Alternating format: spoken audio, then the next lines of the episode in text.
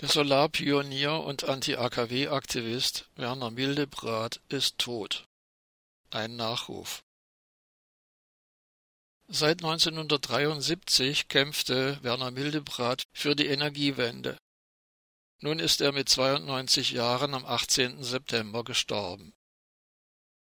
Der Elektroinstallateur mit eigener kleiner Firma in Sasbach am Kaiserstuhl gehörte zu den ersten, die in Deutschland thermische Solaranlagen bauten, und zu den erfolgreichen Kämpfern gegen das AKW-Projekt im benachbarten Dorf Wiel.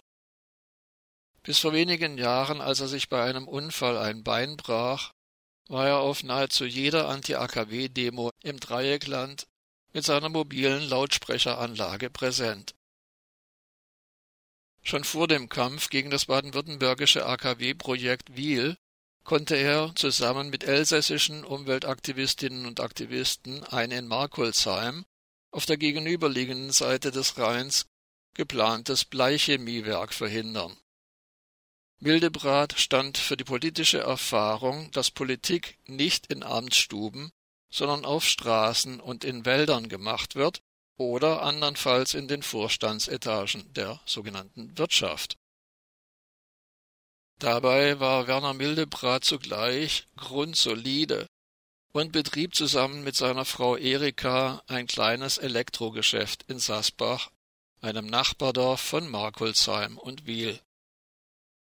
Dass er trotz seines politischen Kampfes gegen das Anfang der 1970er Jahre allmächtig erscheinende Badenwerk, das später im Energiekonzern und AKW-Betreiber ENBW aufging, ökonomisch überleben konnte, verdankte er der örtlichen Solidarität. Auf nahezu jeder Anti-AKW-Demo im Dreieckland und etliche Male bei der Tour de Fessenheim war Werner Mildebrath mit seinem Kombi präsent, auf dessen Dach er die gratis von der Sonne gespendete Energie mit zwei Solarpanelen einfing und in dessen Laderaum er Mischpult, Mikrofone und Lautsprecher herantransportierte.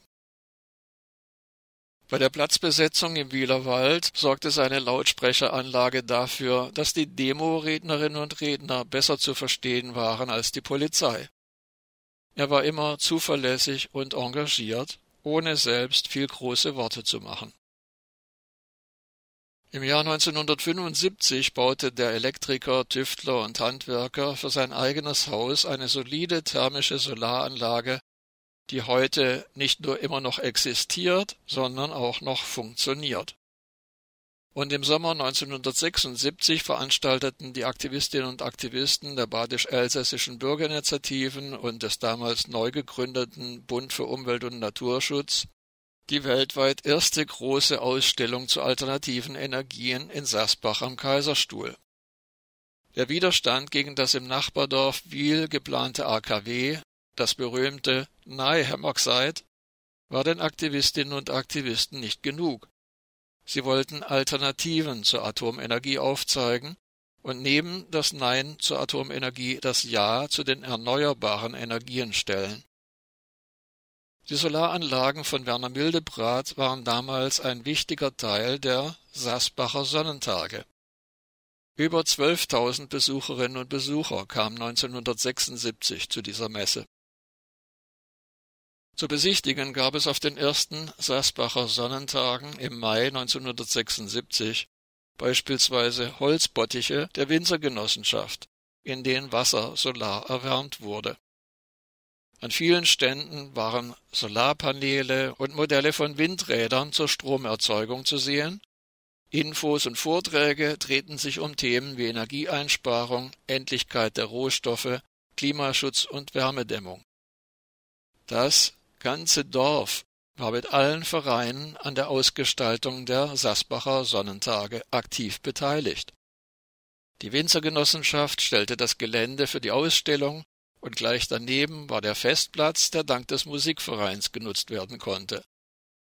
Unter dessen hohen schattenspendenden Bäumen ähnelten die Sasbacher Sonnentage fast einem Volksfest, denn es gab auch Meerschweinchenrennen, Flohmarkt, Wein und Bierausschank.